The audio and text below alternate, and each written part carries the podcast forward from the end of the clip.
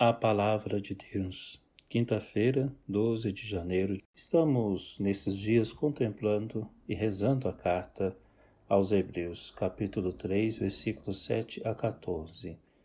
E aqui hoje o Hebreus retoma um trecho do Salmo 94. Hoje, se ouvides a sua voz, não fecheis os corações como Meriba, como em massa no deserto aquele dia. Reflete a necessidade de termos muita atenção aos bens, ao carinho, delicadeza que Deus realizou e realiza em nossas vidas. Então, o Salmo 94 e Hebreus retoma isto, é um convite para que a gente possa pensar em toda a delicadeza do Senhor que cuidou, que libertou seu povo, cuidou dele no deserto e quis que seu povo reconhecesse a grandeza de Deus.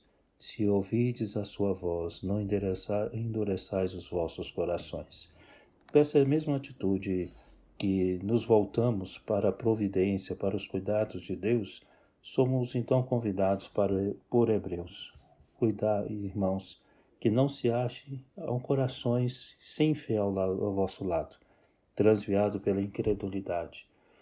Quando falamos de corações sem fé, nós devemos ter atenção para não resumir simplesmente na minha relação com Deus, no assentimento com Deus. A fé se desdobra numa confiança sem dúvida alguma em Deus, que é o primeiro fonte, origem e objetivo de nossa fé, confiar em Deus, colocarmos-nos nas mãos de Deus. Então, que nenhum coração não acredite em Deus, que esteja ao nosso lado.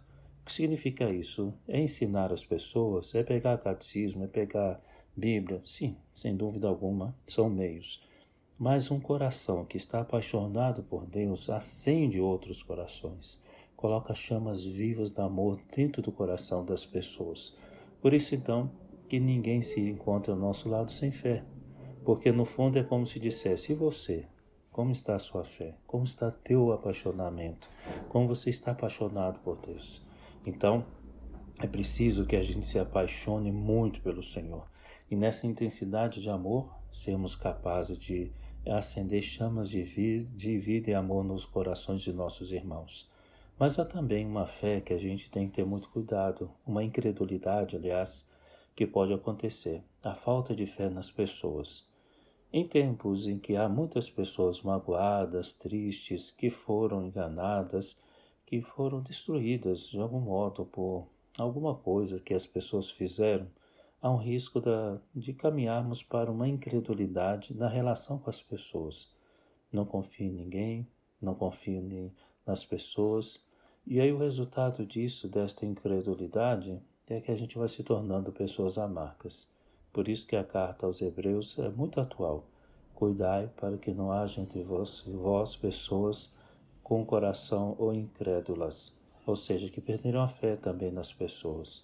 Sim, não é fácil, mas é preciso que a gente dê apoio, reze, pedir perdão, porque muitas vezes o nosso modo de viver talvez tenha traído as pessoas e elas ficaram magoadas. Perderam a fé em nós, perderam a fé em Deus. Então é preciso que a gente então ajude essas pessoas de novo a reencontrar a confiança em Deus e não perder o otimismo e a confiança na humanidade e nas pessoas. Então, Hebreus nos faz esse convite. Animai-vos uns aos outros, sempre, animai-vos. Enquanto se disser hoje, hoje.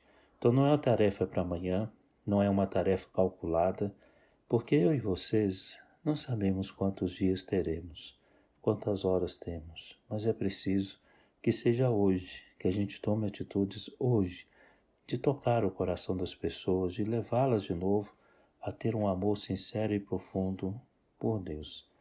Assim, termina os Hebreus dizendo de uma forma muito significativa: tornamo-nos companheiros de Cristo.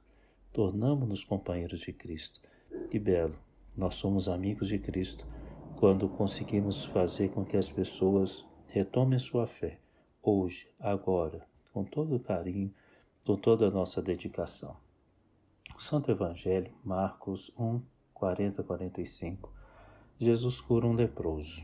Esse leproso chega até Jesus e vai logo dizendo a ele: Se queres, tens o poder de curar-me.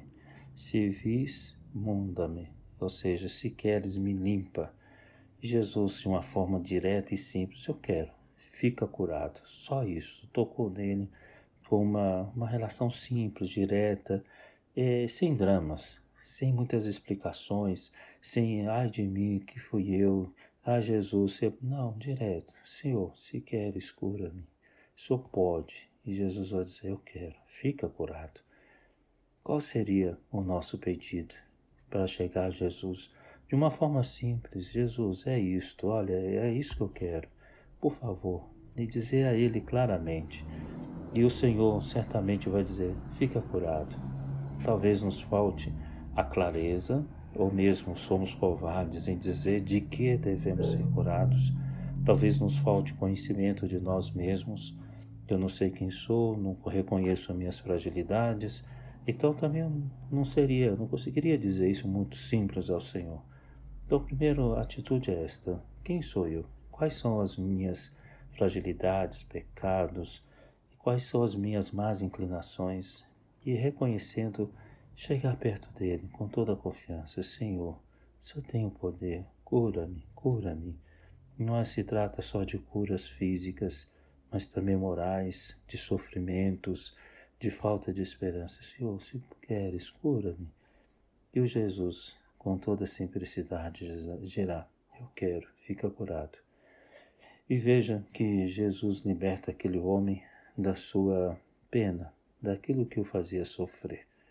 Mas Jesus pede a ele uma coisa que é interessante: não contes a ninguém.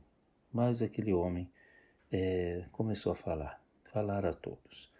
E Jesus é, pede o segredo, o silêncio, para evitar que as pessoas vão atrás dele só por aquilo que ele pode dar e não por aquilo que ele é, Filho de Deus, que quer ser amado, quer ser amigo.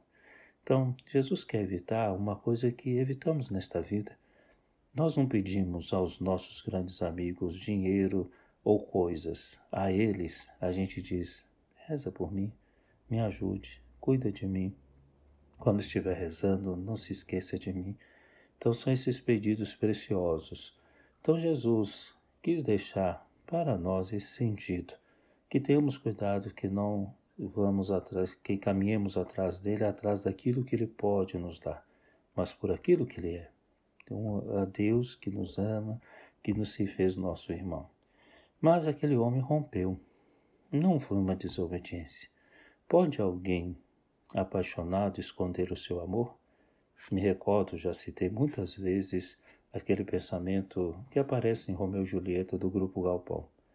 O amor faz arder o coração, ranger os dentes e quer o céu.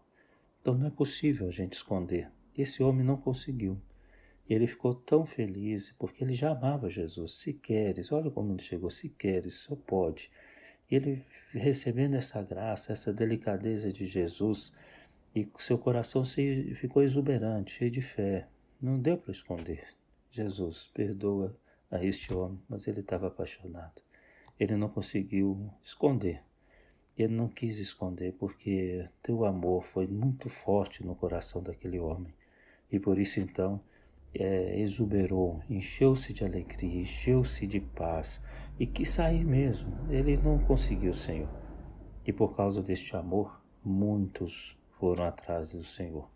Recordem-se daquilo que no Cântico dos Cânticos, ou Cântico Espiritual São João da Cruz, né, ele transforma isso de uma forma muito poética e bela. Quando a alma passa pelas criaturas e pergunta: Acaso vistes o meu amado? E as criaturas: Não, não sabemos quem, quem é teu amado. E aí, de repente, esta alma diz-nos como ele é. E a alma começa a dizer de uma forma bela: Quem é meu amado? Fala isso de uma forma tão intensa que as criaturas dizem: Sim, parte de nossa beleza é dele. Podemos ir contigo, podemos te acompanhar, queremos também estar com ele. Que belo! É uma alma apaixonada, profundamente apaixonada, atrai as criaturas que reconhecem os sinais de Deus na sua beleza, na sua beleza passageira, ou seja, o sinal da beleza eterna que é Cristo, e dizem a ela: Podemos ir contigo. Filhos e filhas, que a gente também possa suscitar no coração dessas pessoas esta mesma atração a Cristo, que a gente possa viver tão apaixonadamente que as pessoas digam: Podemos, posso ir com você? Me leva até Cristo, por favor. Vejo que coisas que estão na minha vida nem compreendo, mas te ouvindo e te vendo, aqui vejo que de fato Deus, Cristo é a origem de tudo. Que nossa mãe interceda por nós. Filhos e filhas, explico uma coisa. No início da meditação eu disse a palavra de Deus. Aqui me recordo de uma forma muito afetiva de Dom Serafim Fernando de Araújo, cardeal arcebispo de Belo Horizonte, Durante a minha infância minha vida de padre, eu escutava, escutei ele dizer isso muitas vezes, a palavra de Deus. E ele fazia uma bela e simples meditação todos os dias.